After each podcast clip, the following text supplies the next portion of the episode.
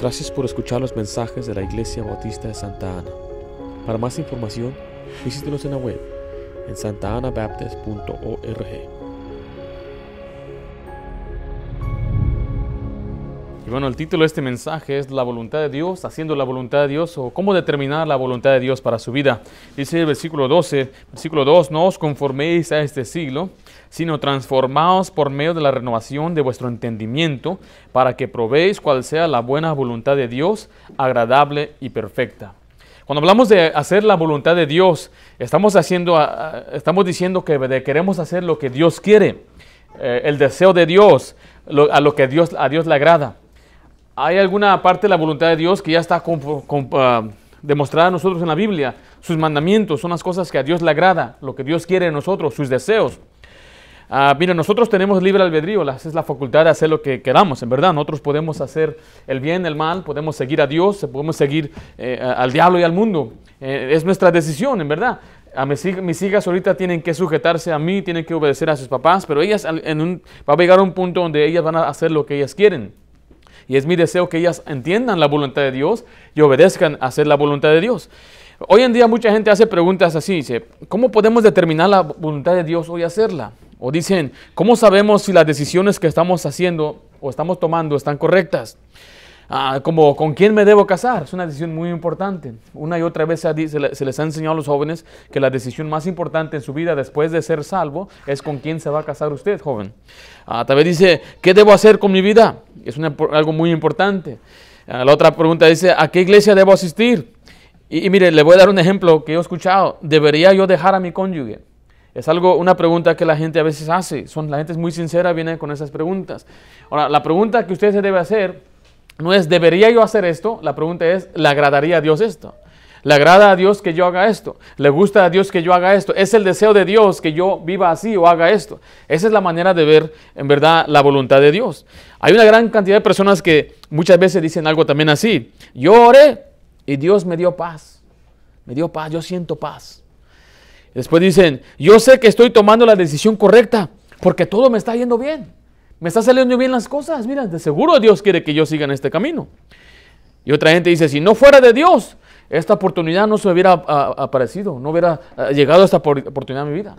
Ahora, voy a usar estas tres cosas eh, en ejemplo para determinar la voluntad de Dios. En ejemplo, mire, yo oré y Dios me dio paz para divorciarme.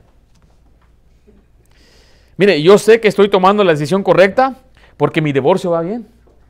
El, abogado me está ayudando y dice, los trámites va bien, es la voluntad de Dios que me divorcie.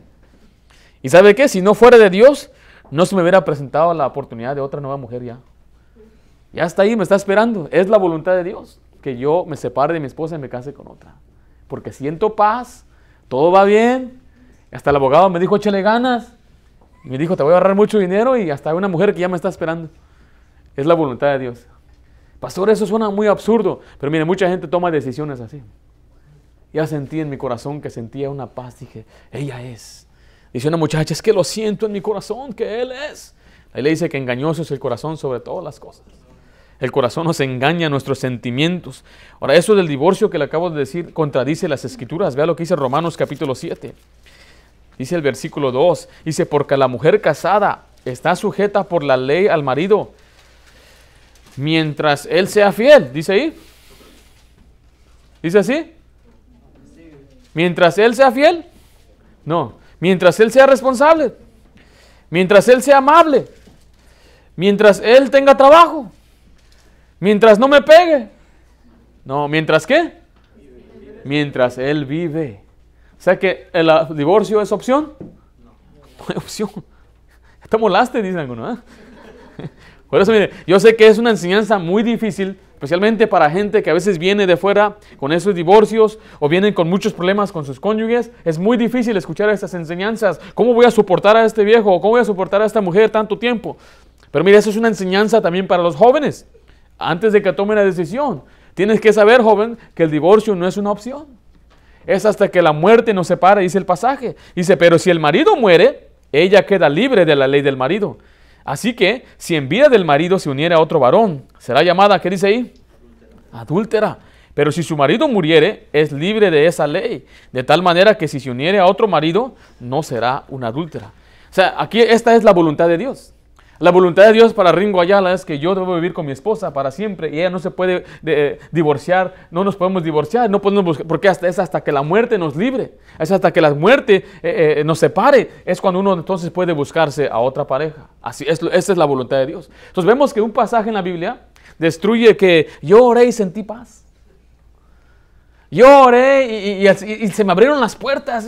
Mi, comadre me dio una abogada, me, dio, me refirió un, una abogada, un abogado Mira, y hasta me está ayudando. Las cosas van muy bien. Mire, hasta ya tengo un nuevo novio. Dice, una novia tengo. Ve que con un pasaje ahí destruimos todo el concepto de, pero ¿qué tal si él es infiel? ¿Qué tal si él hizo aquello? ¿Qué tal si ella hizo aquello? Ahí le dice que es hasta que el marido, ¿qué? Mientras el marido, ¿qué? Vive. Entonces, así es como determinamos la, la voluntad de Dios, es usando la Biblia. Y, y, sé que hay algunas cosas que no puede determinar, no va a encontrar ahí.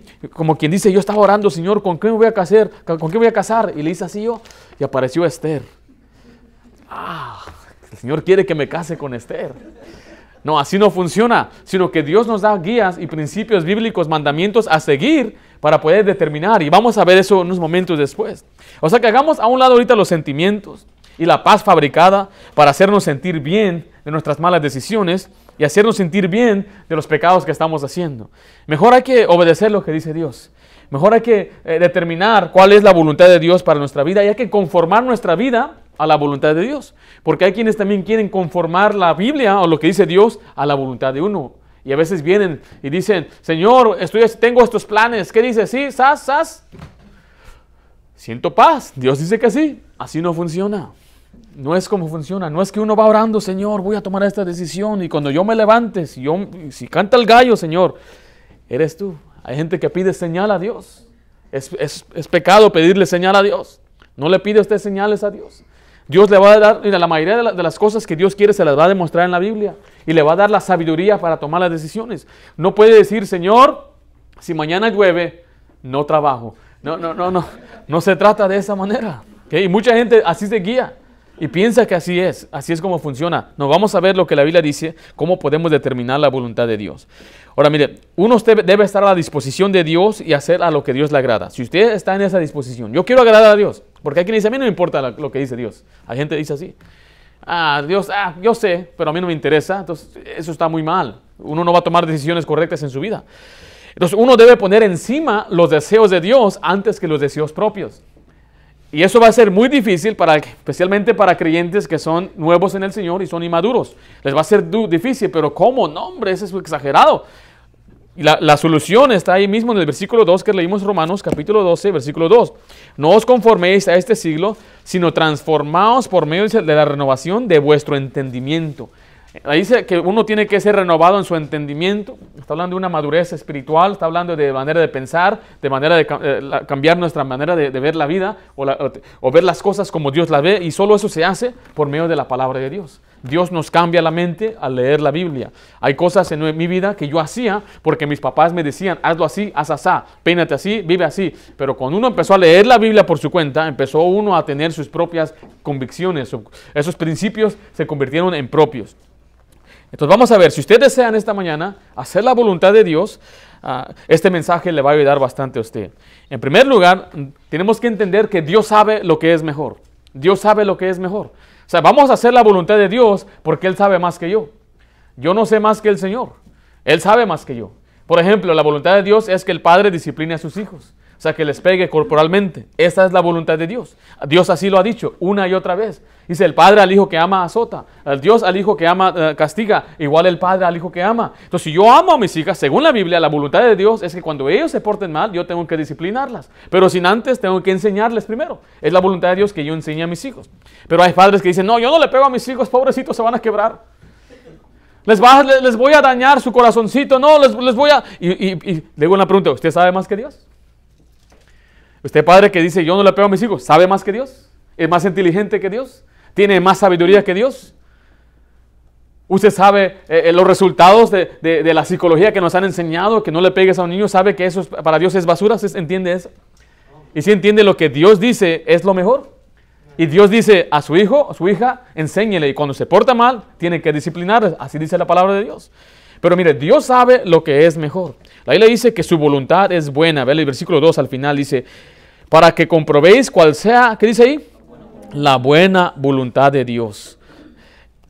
La voluntad de Dios es buena. Esto quiere decir que Dios sabe que es mejor. Vaya conmigo a Salmo 37, 16. Salmo 37, 16.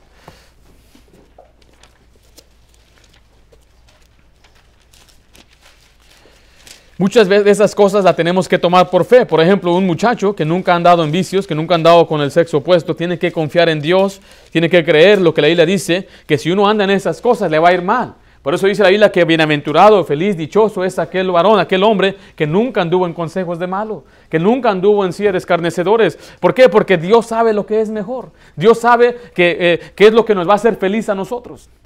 Vea lo que dice ahí en el capítulo 37, versículo 16. Mejor es lo poco del justo que las riquezas de muchos pecadores.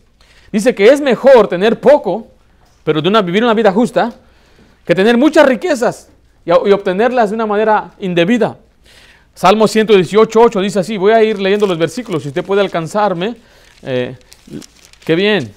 Si no, solamente escuche, mejor es confiar en Dios que confiar en el hombre. Proverbios 8:11 dice, porque mejor es la sabiduría que las piedras preciosas.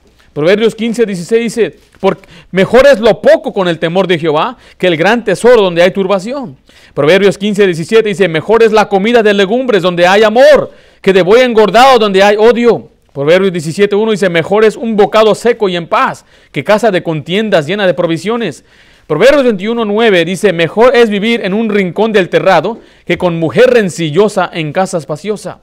Proverbios 16, 32 dice, mejor es el que tarda en airarse que el fuerte.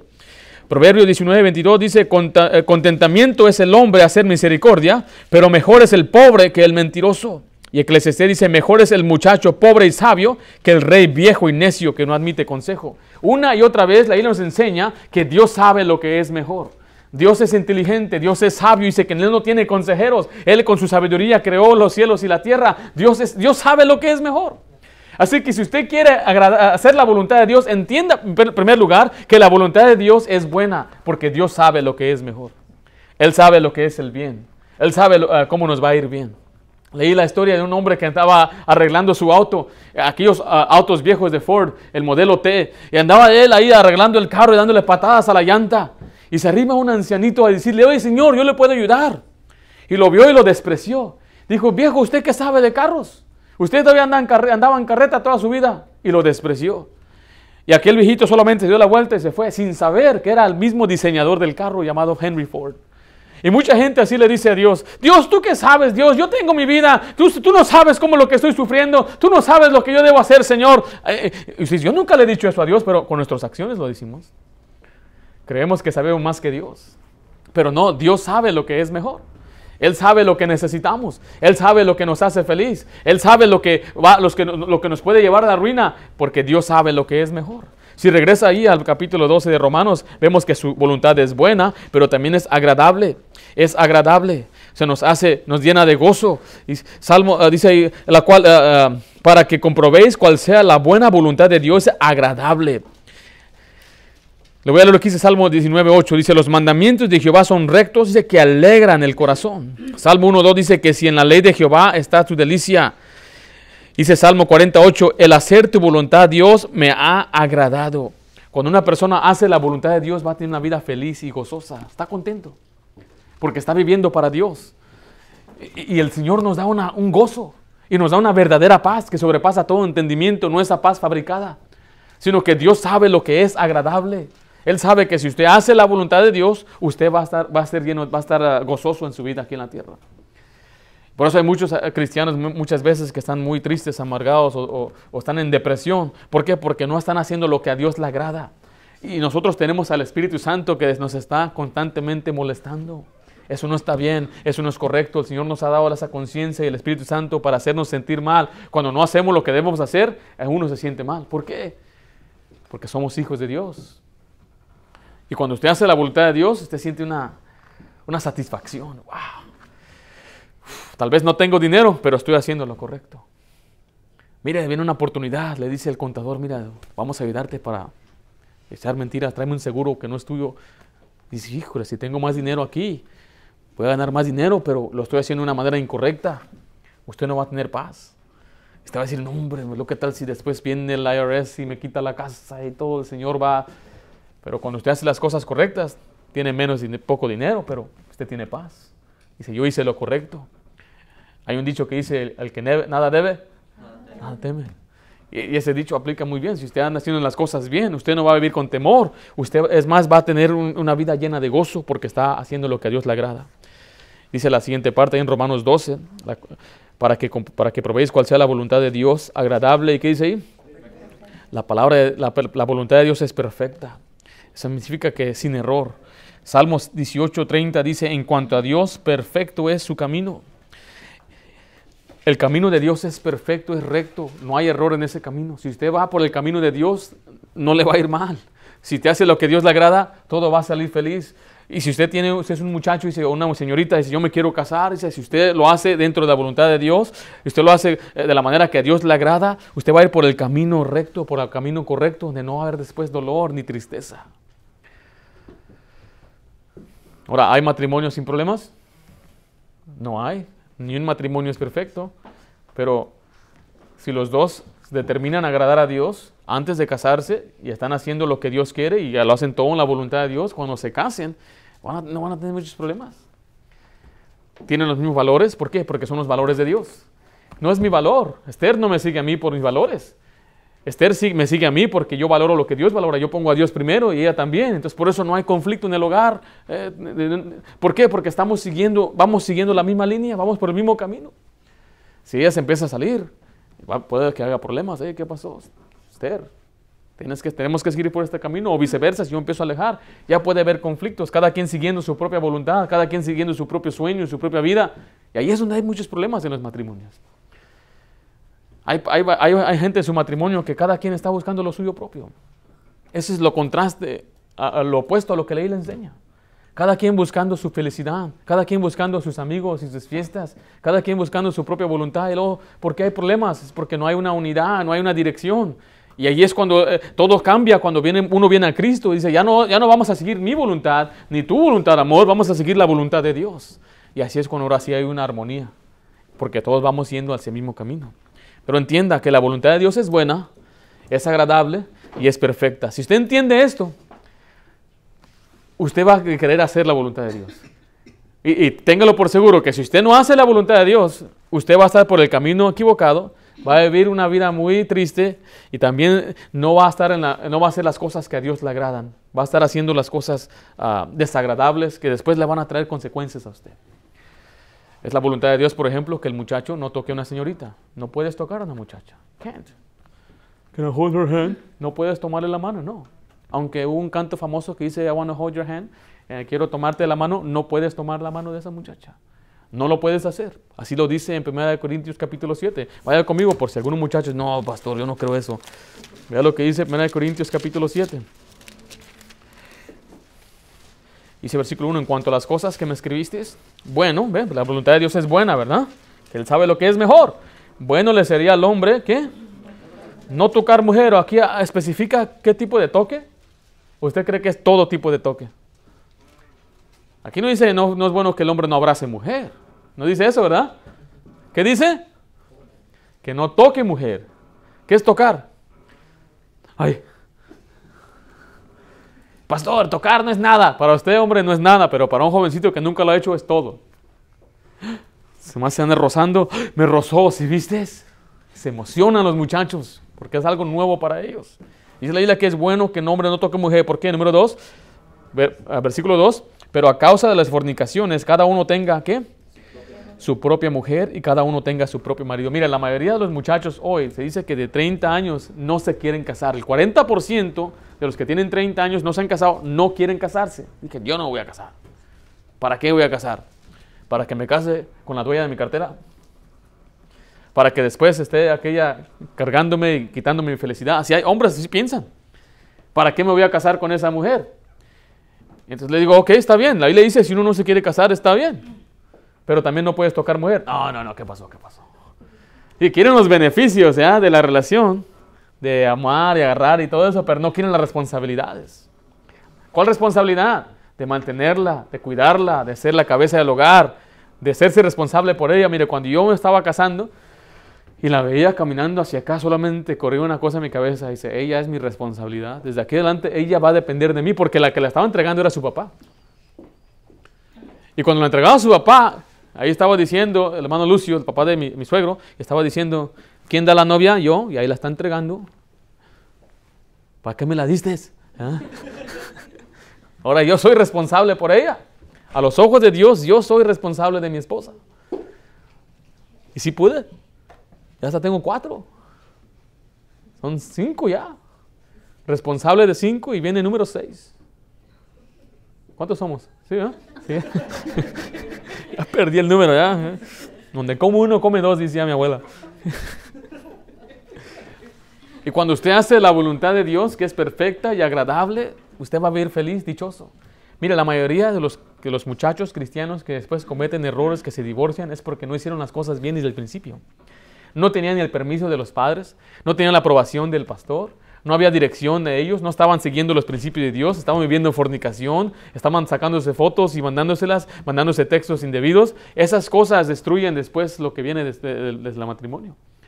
Algunos están casando a fuerzas, ahí van a la corte a casarse porque ya lo hicieron mal y después vienen los problemas. Por eso muchas veces les enseñamos, señoritas, ten cuidado con ese muchacho, lo que te está diciendo, lo que te está pidiendo, mientras es tu novio, porque cuando ya se case, él va a, seguirlo, a seguir haciendo lo mismo con otra mujer. Y eso lo decía uno y otra vez y se ha comprobado una y otra vez. Por eso, si usted es jovencita, usted varón quiere hacer la voluntad de Dios, que es agradable y perfecta, haga lo que Dios dice. Y en este caso está diciendo, es bueno que el hombre no toque mujer. Ni saludarla, ni la salud. Dice, no toque mujer. Ni abrazarla, ni un besito, un chiquito así. No. Nada. Es algo muy contrario a lo que usted ve. Los muchachos en su escuela ven a un montón de gente besándose todo el día. En el tiempo de lunch ahí están, ahí están en el PI, ahí abajo de los bleachers, allá donde, se reúnen para los partidos. Y eso es lo que se ve. Pues mire, si usted quiere agradar a Dios, entienda que la voluntad de Dios es buena, agradable y perfecta. En segundo lugar, debemos conocer la voluntad de Dios en la Biblia.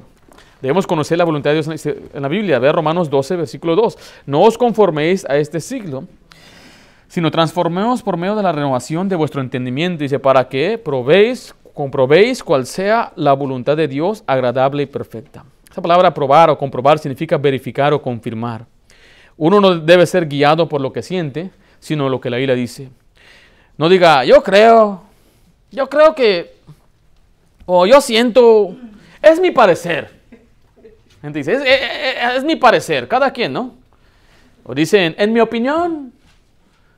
Exactamente, es, una opinión. Lo que Dios dice no es opinión. Lo que Dios dice es verdad.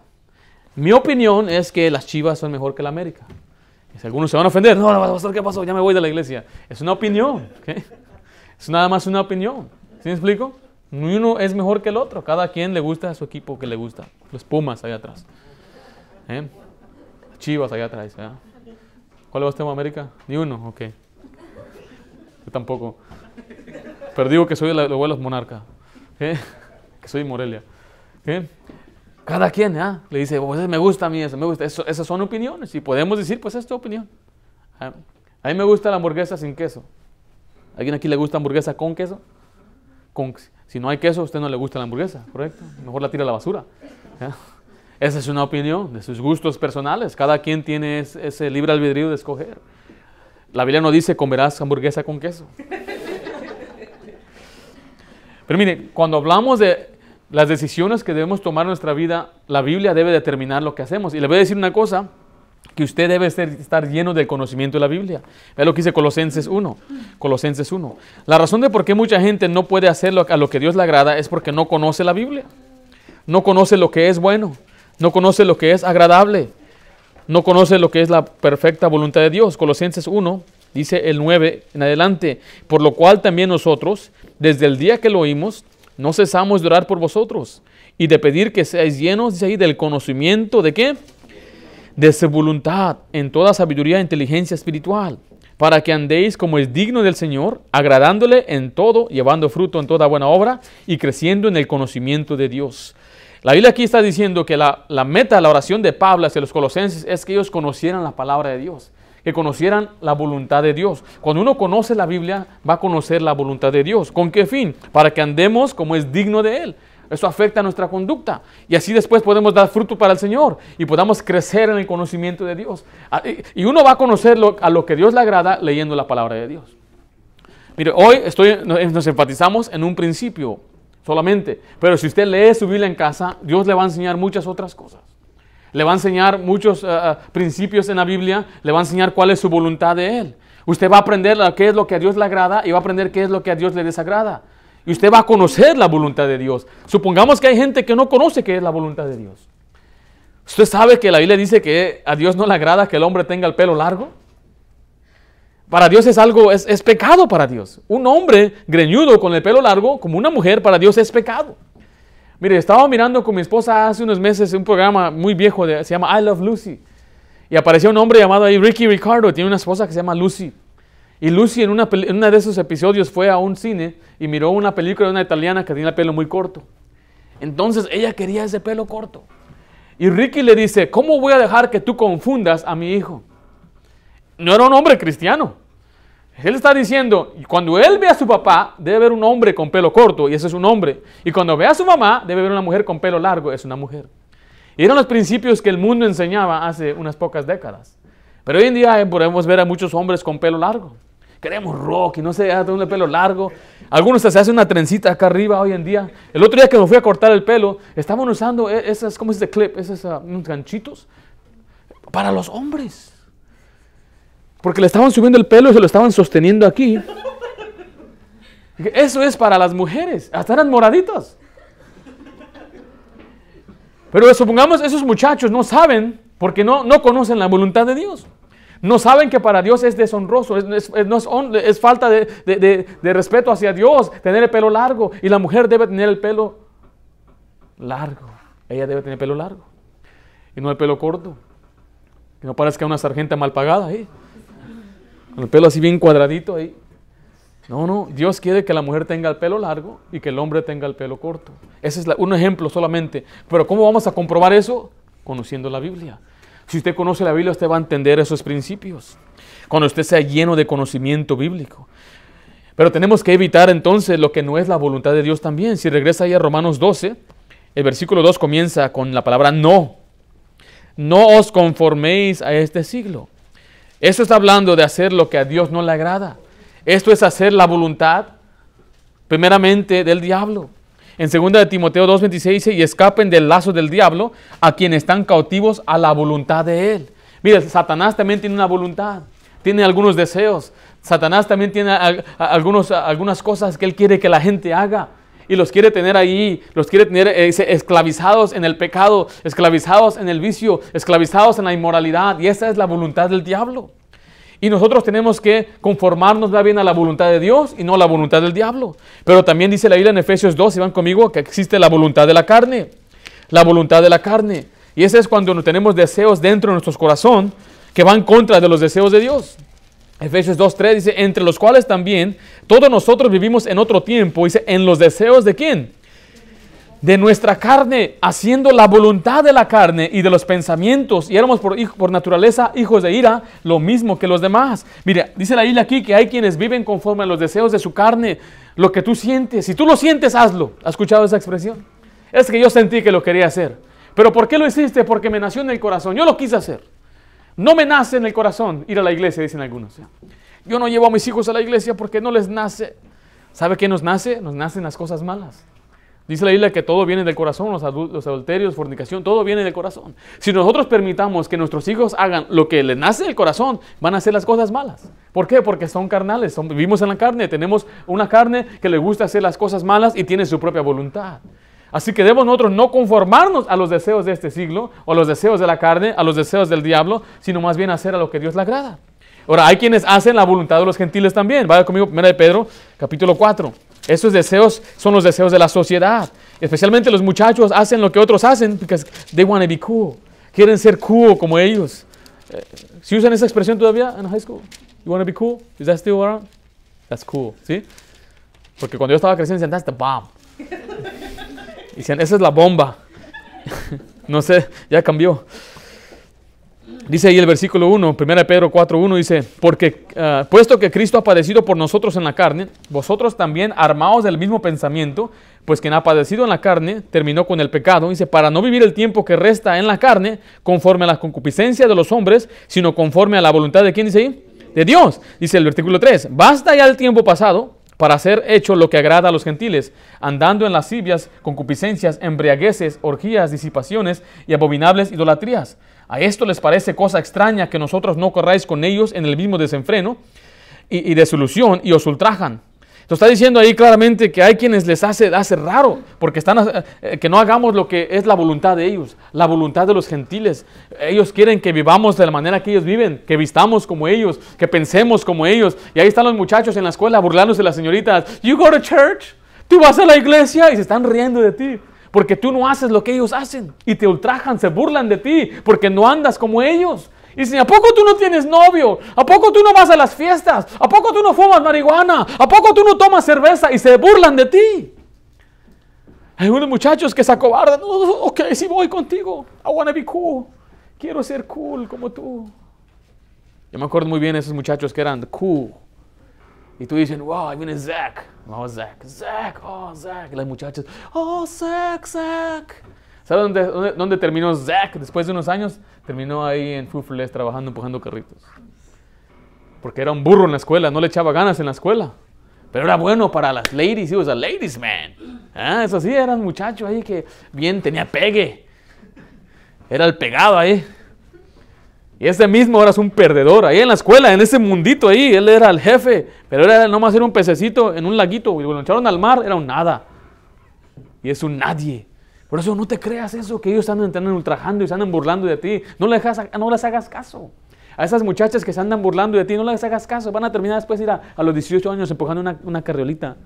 Y tu esposo, quién sabe, yo no estoy casada. Y el papá, quién sabe en ese barbaján. Estoy colectando welfare y todo eso. Así van a andar después. Las que se burlan de ti. ¿Por qué? Porque, ellos porque tú no sigues el camino de ellos. Acuérdate, esta muchacha no conoce al Señor. Esta muchacha seguro pasó por cosas muy difíciles. Esta muchacha solamente le gusta hablar. Y va a terminar, va a terminar destruida. Por lo tanto, yo voy a aguantar. Dejar que, dejar que grite. Tú más escúchala. Ajá, ajá, ajá. Ok. Un aplauso, un aplauso, ¿no Un aplauso. ¿Qué más? ¿Qué más? Cuénteme más. ¿Qué más? déjalas que hablen. ¿Qué te van a hacer? ¿Te van a golpear? No. Si golpean, llama a la policía. Pero mire, no permitamos que, seamos desviados a hacer la voluntad del diablo, a hacer la voluntad en la carne y a hacer la voluntad de los gentiles, sino que uno debe hacer la voluntad de Dios. Uno debe hacer la voluntad de Dios. Mire, le voy a decir una cosa, la mayoría de las decisiones que usted debe tomar, ya Dios ya las determinó para usted. Dios ya las decidió. Ya están decididas. ¿Qué debo hacer este día? Es domingo, ¿debería ir a la iglesia? Dios ya lo decidió. Dios dice no dejando de congregarnos como algunos tienen por costumbre. Dios ya decidió esa, esa, decisión. Alguien le pone ahí a, a, usted un programa sucio. ¿Qué, Señor, ayúdame, ¿veré este programa o no? Dios ya lo determinó. Que uno no debe poner cosas eh, eh, injustas delante de sus ojos. Dios ya lo ha determinado. Vea lo que dice 1 Tesalonicenses 4.3. 1 Tesalonicenses 4.3.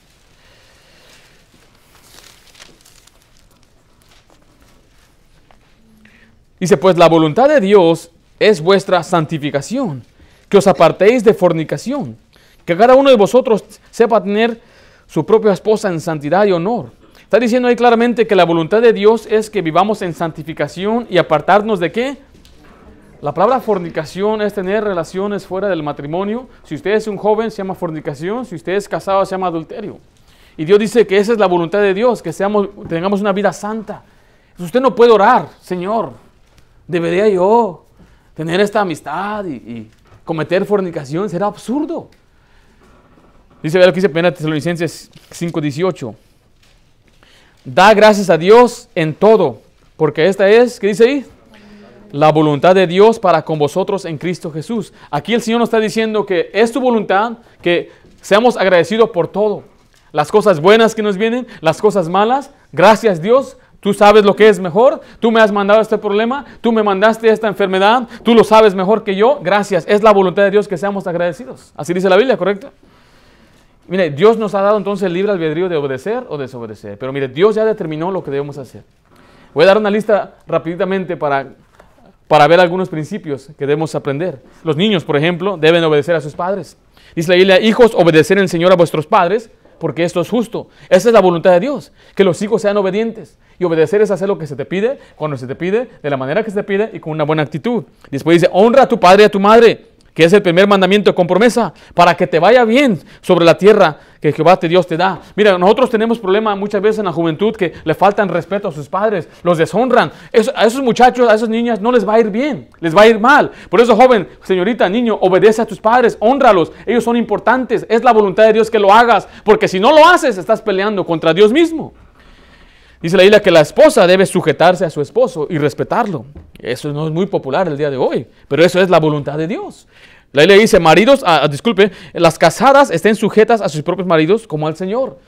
Es la voluntad de Dios. Es lo que Dios dice, ¿correcto? Dios ya decidió eso para usted, hermana. Dios ya decidió eso para usted, hermana Esther. Usted tiene que sujetarse a su esposo. Ahora, cada rato se lo tengo que poner en su cara. No, no, no, no, no, no tampoco hay que hacer eso. ¿ah? Tenemos que respetar también. Es lo que dice, también dice Efesios 5:33. por lo demás, cada uno de vosotros ame también a su mujer como a sí mismo y la mujer respete a su marido. Entonces vemos que la mujer debe sujetarse, pero también debe respetar a su marido. Esa es la voluntad de Dios. Ahora vamos a voltear la moneda, vamos a ver la responsabilidad del hombre. Dice el hombre, dice, maridos, amar a vuestras mujeres o estas esposas, así como Cristo amó a la iglesia y se entregó a sí mismo por ella. El hombre debe amar a su esposa, ya Dios ya lo determinó, y debe dar su vida por ella misma, debe estar dispuesto a morir por ella. Y si él está dispuesto a morir por ella, entonces tiene que estar dispuesto a vivir por ella, a sufrir por ella, a trabajar por ella, a darle lo que ella necesita. Ese es el trabajo de un hombre, protegerla, este, ser eh, proveedor en su hogar. Pero también dice en 1 de Pedro 3:7, asimismo vosotros maridos, habitad con ella sabiamente dando honor a la esposa como a vaso más frágil y como heredera de la gracia de vida, para que vuestras oraciones no sean estorbadas. Una de las razones por qué Dios no contesta la oración de muchos hombres es porque son malos con sus esposas. Las maltratan, las tratan de tontas, las regañan que porque dejaron la luz prendida y que se está gastando la electricidad. Mira, son seis centavos. Y uno entiende y se prende el arbolito de Navidad nomás unas 20 minutos porque se acaba toda la electricidad del mundo. Mire, uno tiene que vivir sabiamente con su esposa. Tiene que saber que muchas veces la esposa no sabe hacer cosas de la casa, como arreglar luz y eso, quebra algo. Tiene que tener sabiduría en ese aspecto. Ella sabe hacer muchas otras cosas. Y a veces, nosotros a veces mandamos a nuestra esposa a hacer algo y hay un accidente. Mira, la, culpa a veces la tenemos nosotros mismos, porque no la acompañamos. La mayoría de los accidentes son mujeres las que chocan aquí en Estados Unidos. Pero no son accidentes fatales, son, ¡pa! ¡Ah, ya pegué! Pero ese, ese choquecito son 600, 800 dólares. Y uno tiene que aguantarse, ni modo, es, es, mi deuda. Mi esposa chocó antes de casarse conmigo y yo tuve que pagar su deuda, 900 dólares. No solamente me casé con ella, pero con todas sus deudas. Una vez mi esposa llegó, llegamos a la tienda y me dice, solamente voy a agarrar leche y esto, dos cosas. Ok, 20 minutos duró para agarrar dos cosas. Va saliendo con un carro lleno. Yo dije dentro de mí, no me dijo que nada más dos, dos cosas. Y yo pensé, dije, si yo le digo algo, me va a decir, es que necesitábamos esto y aquello, lo necesitábamos. Finalmente yo voy a andar pidiéndole perdón a ella porque como la maltraté. Entonces finalmente, ¿sabes qué dije? Nada. oh, ok. dice la isla que es el vaso más frágil, espiritualmente hablando, emocionalmente hablando. Mire, usted y yo podemos echarnos, como dice carrilla, nos podemos reírnos unos a otros. Pero he visto que las mujeres no pueden hacer eso. Mi hermana la machorramos un poco, ella aguantaba muy, aguanta mucha carrilla, mi hermana. Pero yo he notado que a mis hijas y a mi esposa no puedo hacer eso. Si se trompeza algo y me río, ¡ah, te caíste! es chistoso, ¿no? Me caí, se me quebró la uña y todo. Y son diferentes. Uno tiene que tratarlas diferente. Así dice la palabra de Dios, ¿no? Es la voluntad de Dios. Y dice, si no vivimos bajo esa voluntad de Dios, entonces Dios no contesta nuestras oraciones. Dice que nuestras oraciones están estorbadas. Señor, ayúdame. Dice, pues, te vas escuchando, trata bien a tu mujer primero. Así dice la Biblia, ¿no? Por eso, ¿le tenemos que tener miedo a la mujer? No, no estamos diciendo eso. Pero la tenemos que ver como una ayuda idónea y no como una sirvienta, no como una de nuestras hijas. Por eso digo, no hay que llamar a nuestras esposas mi hija ni mi hijo. Ellas no son nuestros hijos. A veces he visto a mujeres llamar a, su, a sus hijos papá y a sus esposos mi hijo. ¿Qué pasó ahí? en ese mismo pasaje nos dice la Biblia que una mujer llamada Sara llamaba a su esposo Señor. Él es mi Señor. Y nosotros tenemos que ver a las mujeres, a nuestras esposas, como nuestras amigas, amiga mía. Ella es nuestro, no solamente es nuestra amante, es nuestra amiga, es nuestra ayuda, nuestra ayuda idónea, dice la palabra de Dios. Y eso es la voluntad de Dios. Y si hacemos eso, si cada quien hace su parte en el hogar, los hijos obedecen a los padres. Y los padres no son ásperos con los hijos, no los maltratan, no los tratan como una carga. Dice que ellos, uno los, los, los ama a los niños, el esposo ama a la mujer y es responsable, la mujer ama a su esposo. ¿Cómo no va a haber felicidad en el hogar? ¿Cómo no va a haber estabilidad? ¿Cómo no va a haber paz en ese hogar? ¿Cómo no va a haber armonía? Pero eso solamente si hacemos lo que Dios dice. Esa es hacer la voluntad de Dios. Entonces, antes de preocuparnos por salvar al mundo y preocuparnos por Trump y por el país y, lo que pasó, las caravanas y todo eso allá en México, hay que preocuparnos por lo que podemos controlar, que es nuestra parte. Yo como esposo, como padre. Y de ahí en adelante, mira, las demás cosas en verdad son insignificantes. ¿O no piensas de eso? La mayoría de los dolores de corazón o tristezas es por la misma familia. No me diga que no. No me diga que no es nuestro mundo es mi familia. Es así es. Y si hacemos solamente la voluntad de Dios en este, estos tres aspectos, seríamos, tendríamos una familia muy feliz. Así cada quien haga su parte. Y la parte de los padres es enseñar a sus hijos. La Biblia nos enseña cómo debemos vivir, nos enseña cómo debemos vestirnos. La gente dice, a ver, la Biblia dice cómo nos debemos vestirnos. A Dios lo que le importa es el corazón. A Dios le importa cómo nos vestimos. Mire, desde el principio, cuando Adán y Eva pecaron, Dios los vistió, porque ellos no sabían vestirse solos, y Dios tuvo que vestirlos. Y a través de la Biblia Dios eh, ha dado eh, principios y mandatos de cómo se debe vestir. Usted lea la ley de Moisés, ahí les enseñó, les dijo, no vestirá la mujer traje de hombre, ni el hombre vestirá ropa de mujer, porque abominación es a Jehová. Es abominable que un hombre se vista como una mujer y una mujer se vista como un hombre. Es algo que a Dios le desagrada. Y a través del Nuevo Testamento también nos enseña, y la Biblia siempre se dirige más a las mujeres de la vestimenta. ¿Por qué será? ¿Sabe por qué? Le voy a decir mujer, porque el hombre se guía por lo que ve. Nosotros cuando fuimos a, una, fuimos a, un campamento de varones y estábamos puros hombres y ahí viene una mujer mal vestida. Pues ella mujer que no conoce al Señor, tenía su traje de baño y se, se acostó en el sol. Y todos los hombres, ah, era un campamento cristiano, ¿qué hacemos? Ah, y todo está medio raro, ya todos estaban volteando hacia aquel lado, nadie quería para allá. Había unos con lentes oscuros. No, mirando. ¿Ah? El hombre se va por lo que mira. La mujer no, tal vez no. Dice que la mayoría de mujeres, ellas no. Y por eso he visto mujeres feas, casar, eh, guapas casarse con feos. Porque casi no se van por, por la apariencia. Pero un hombre. Por eso la Biblia una y otra vez. Dice la palabra de Dios que había una mujer que tenía atavío de ramera. Ella no era una ramera, pero estaba ataviada, estaba vestida como ramera.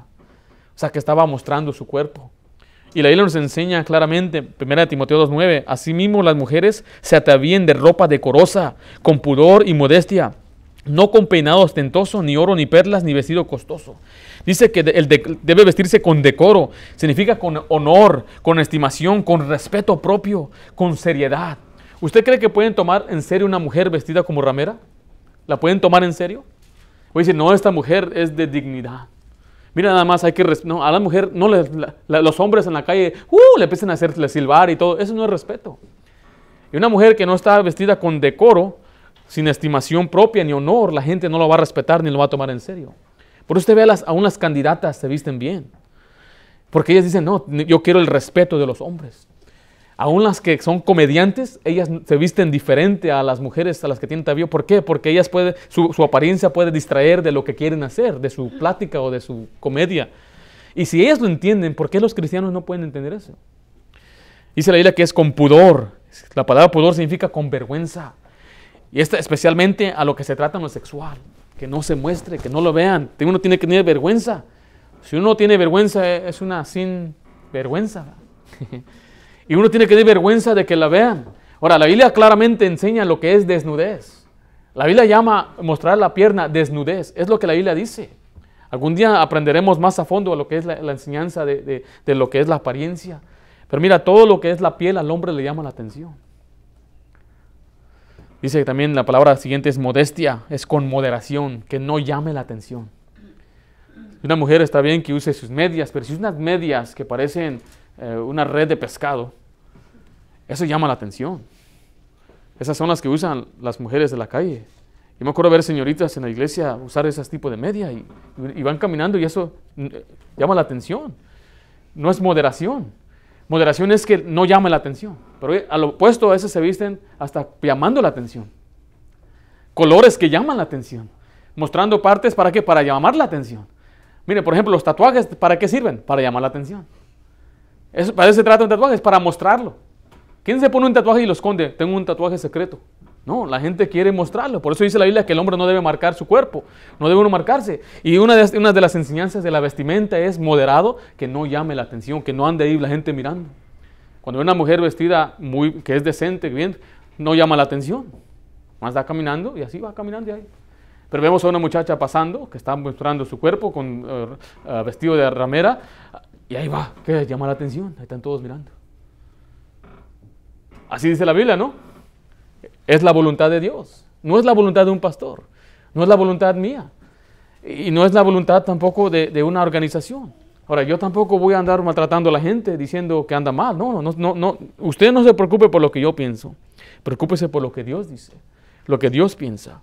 Y no hablemos de la voluntad de Dios en cuanto a nuestra conducta, nuestras palabras, vivir en integridad, ser honestos, decir la verdad, no ser ávaros, ser dadivosos, ser varonil. ¿Sabe qué ser varonil? Hoy en día ya no hay varones voy ahí a, cortarme el pelo y ahí están un, montón ahí afeminados. La palabra de Dios dice, ¿no sabéis que los injustos no heredarán el reino de Dios? No os engañéis ni los fornicarios, ni los odólatras, ni los adúlteros, ni los afeminados, ni los que se echan con varones. Un afeminado es uno que tiene cualidades de mujer, ya sea en su comportamiento o en cómo se mira. Hay hombres que actúan como mujeres y hasta se mueven sus brazos así, sus codos así, ahí, ahí, ahí, hacen así. Eso no es correcto. A Dios dice eso, a Dios no le agrada. Ese ser un afeminado es pecado. Que tiene cualidades de mujer, que es llorón, chillón, que le gusta el yoga. Eso no es de hombres. Que se depila las cejas, que se rasura las piernas, que se pone colores eh, pasteles, eh, eh, unos verdecitos ahí, o, parece que va a ir a buscar huevitos ahí en, en Easter Bunny. A Dios no le agrada eso. Eso es ser un afeminado. Y hoy en día hay un ataque grande contra lo que es el hombre masculino. Están atacando al hombre masculino. Usted ve a todos los comerciales en la televisión, el hombre siempre es un bobo. Y uno sabe lo que está haciendo. Y la mujer dice, no viejo, yo sé, llamemos a Caico. Y aquel hombre, mira, voy a hacer esto. Ah, eres un burro, tú no sabes. Y ella sabe lo que debe hacer. Usted vaya a Home Depot y vea todos los anuncios, siempre hay una mujer haciendo el ejemplo. Porque están atacando al hombre. Están diciendo que el hombre es un tonto, el hombre no sabe lo que hace, el hombre es un violador, el hombre es un ogro. Y quieren poner abajo al hombre. Quiero decirle, quiero decirle si, usted piensa que sin un hombre usted no estaría aquí ahorita. Los hombres construyeron los edificios, los hombres construyeron las calles, los hombres construyeron los rascacielos, los hombres inventaron el barco, el avión, el carro, la medicina. Sin el hombre, ¿dónde estuviera ahorita la mujer?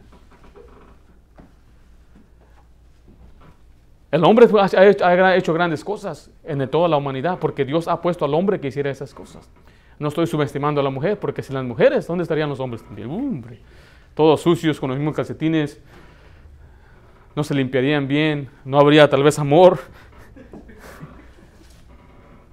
Cada quien tiene su parte, pero hay quienes quieren devaluar al hombre en estos tiempos y no lo vamos a permitir. No se puede permitir. Por eso el hombre debe comportarse como un hombre. Cuando usted ve a su niño ya haciendo sus manías, parece como un hombre. Cuando anda ahí caminando, dice, ay, ay, no, no, no hable así, el hombre no llora, así nos enseñaron. Los hombres no lloran. Y ahora ya, sí está bien que llores, Jesús lloró. Hasta dicen eso.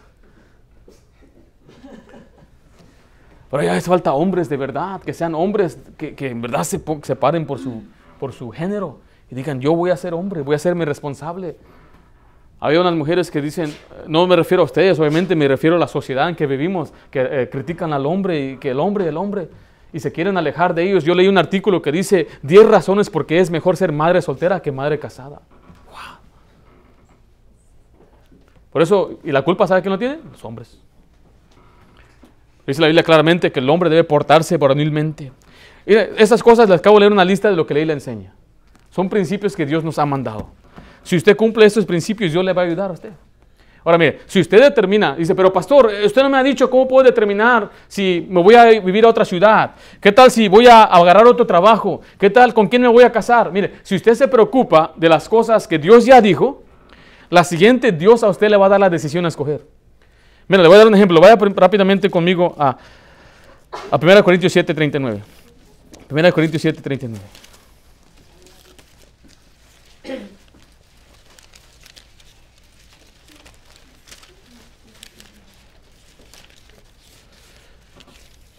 ¿Estamos bien? ¿Estamos ahí? Dice, la mujer casada está ligada y mientras su marido vive, pero si su marido muriere, libre es para casarse. ¿Con quién dice ahí? Con quien quiera, con tal de que sea en el Señor. Nos vemos ahí que ella, el del no dice ahí que una mujer o un hombre se puede casar con quien quiera. O sea, la decisión es de uno. Usted no va a buscar la decisión. Por ejemplo, usted va a decir, pastor, ¿a dónde voy a comer ahorita después del servicio? ¿El Señor me va a mostrar en la Biblia dónde voy a comer? Y usted va a buscar, Señor, libra, guíame. Y usted va a encontrar el pasaje que dice, ¿cuántas veces quise juntar a tus hijos con las gallinas? Pollo. Voy a comer pollo loco. ¿Ah? Sabor de la tierra natal. No, así no es como lo va a comprobar. Sino que cuando usted ya conoce la voluntad de Dios, usted debe tomar sus decisiones, primeramente obedeciendo la voluntad de Dios con las prioridades correctas, exponiendo a Dios primero y después permitir que Dios le guíe en oración. Y así es como usted va a determinar si es la voluntad de Dios. Por ejemplo, pastor, me quiero mover a Victorville, me dijo un hermano. dije, ok. dije, ¿hay una iglesia bautista que enseña la Biblia como la nuestra? dije, no creo. ¿Le va a afectar a su familia el moverse allá? Yo creo que sí. dije, pues toma en cuenta estas cosas. Y yo pensé, ya se fue. Ya, pues él vino a avisarme. Yo solamente le hice esas preguntas. La próxima semana me dijo, hermano, no me voy a ir. Y luego, es por su culpa, es tuya, me dijo. ¿Qué pasó? Es que me hizo a pensar. En aquel lugar, pues no hay una iglesia donde yo pueda llevar a mis hijos, donde le van a enseñar la Biblia, donde yo voy a crecer espiritualmente. Y también si voy allá, pues va a afectar la movida a mis hijos, a mi familia, y no sé qué va a suceder. Entonces, así es como él pudo comprobar si era la voluntad de Dios o no irse a aquella ciudad. Porque muchas veces vamos porque buscamos la feria, el dinero, pero no estamos pensando en las cosas espirituales. Entonces no estamos poniendo las prioridades en orden. Es la voluntad de Dios que un muchacho deje su hogar y se, vaya de la, de la, autorización de sus padres, de la autoridad de sus padres, para estar en un lugar lejos. Yo creo que no es la voluntad de Dios. Es la autoridad de Dios, es la voluntad de Dios que un muchacho eh, se, se, vaya con una muchacha o se case con una muchacha que no es creyente. ¿Es la voluntad de Dios ahí? No, entonces esas decisiones ya están hechas. Dios ya decidió que no voy a casarme con un incrédulo. Quiero casarme con uno que es un buen cristiano. ¿En dónde vamos a encontrar buenos cristianos? Yo le he dicho a mis hijas, ¿dónde vas a encontrar a tu esposo? I don't know. No sabes. ¿En dónde se encuentra un buen esposo? ¿En la calle? No, ¿en dónde? ¿Va a llegar en tu casa empaquetado? Vamos a entrar así, aquí está un buen esposo, G.I. Joe. ¿En dónde se encuentra un buen esposo? ¿Dónde? ¿Buenas? ¿En la iglesia? No, ¿a poco hay buenos esposos ahí? O sea que si un muchacho dice que es cristiano pero no va a la iglesia, ¿lo consideraría usted? No, porque buscamos a buenos esposos. Igualmente, si una mujer dice, pues está bien guapa, pastor, y hasta tiene dinero, dice que si me caso voy a heredar una, eh, una herencia y una, no conviene. Porque debe la persona creer en el Señor, debe ser salvo, debe ser salva y debe ser fiel a la iglesia y debe amar a Dios. Pero pastor, ¿cómo yo voy a saber si en verdad ama a Dios? ¿De qué cosas habla? Por eso las muchachas, si le gusta al muchacho, y el muchacho siempre anda hablando de, que, eh, eh, de, sus amigos y de pura diversión y nunca le habla de las cosas de Dios, eso, eso le debe dar la respuesta. Este muchacho no ama a Dios. Este muchacho no anda en las cosas de Dios porque dice de la abundancia del corazón habla la boca. Si el muchacho ama la Biblia, ama la palabra de Dios, ama las cosas de Dios, él va a hablar esas cosas. Puede que haya jóvenes que mientan para impresionar, es posible. Pero usted tiene que orar al Señor que le determine, que, le guíe. Por eso, mire, para que usted determine lo que usted debe hacer, primeramente obedezca lo que Dios ya le dijo que haga y después use los mismos principios para determinar. O sea, este principio ¿Se va a invalidar aquí o va a ser quebrantado por causa de este muchacho? Sí, entonces yo no puedo hacer eso. Pero si hago esto, voy a este trabajo, me voy a alejar de Dios, sí, entonces ese trabajo no me conviene. Así es lo que la Biblia dice, es lo que la Biblia enseña. Y no es nada mágico. Y digo, pero pastor, ¿qué tal si oro? Orando también le va a ayudar, pero después de que haga todo lo demás. Porque muchas veces Dios le va a poner a usted un deseo. Vamos a Filipenses 2.13. Dice ahí, porque Dios es el que en vosotros produce el querer como el hacer por su buena voluntad. Dice también Salmo 37.4, deleítate a sí mismo Jehová y Él te concederá las peticiones de tu corazón. Cuando usted busca al Señor y ama la palabra de Dios y hace lo que Dios quiere, entonces Dios mismo le pone ahora sí en su corazón los deseos correctos. Pero ya después de que usted obedeció a Dios, ya después de que puso en orden los principios y las prioridades de Dios, y ahora sí Dios mismo le pone los deseos. Por ejemplo, hay muchos que dicen, yo quiero ser pastor. Dice la Biblia, palabra fiel, si alguno anhela obispado, ser pastor, buena obra desea. Pero mira, muchas veces uno no entiende lo que es ser un pastor. El pastor lleva a hacer responsabilidades, lleva muchas cosas. Y mucha gente a veces que dice que es llamado a ser pastor, en verdad no es. Pero solamente era su sentimiento. Pero mire, cuando una persona en verdad quiere ser pastor, Dios mismo le pone ese deseo. Dice, pero te van a traicionar. Yo de todos modos quiero ser pastor. La gente no va a obedecer. De todos modos quiero ser pastor. No te van a pagar bien. De todos modos quiero ser pastor. Ese sí que es pastor. Ese sí fue llamado. Porque después los que no fueron se rajan. Ay, me traicionó Miguel me traicionó fulano y, se van de la iglesia. Yo no quiero ser pastor. I don't want to be pastor no more, dicen algunos. Ya no quiero ser pastor. Les doy dando este ejemplo porque dice ahí que Dios es el que produce el querer y el hacer. Cuando usted determina la voluntad de Dios, cuando usted hace lo que Dios dice, entonces Dios mismo le pone el deseo en su corazón de lo que debe hacer y lo que no debe hacer. Pero mire, yo creo que muchos estamos muy lejos de ello todavía, hablando también de lo mismo. Pero realmente tenemos que hacer lo que Dios ya nos dijo que hagamos. Y después vamos a hacer lo que aún no sabemos lo que debemos hacer. ¿Cómo suena eso? Decir, es que Señor no está en la Biblia, pero cuando Dios le da sabiduría, usted va a saber tomar la decisión. Pero tiene que poner los principios de Dios en orden primero. Si no está haciendo eso, si no tiene primeramente, usted es varón, ni siquiera tiene el orden en su hogar primero, eso, comencemos con eso. Y de ahí lea la Biblia para que conozca la voluntad de Dios y sea Dios el que le esté dando a usted los principios. Y no diga, no, el pastor ahí me dijo, no, no, no es el pastor, es la Biblia, es el Señor que le está guiando a hacer la voluntad perfecta. Vamos a hacer una oración.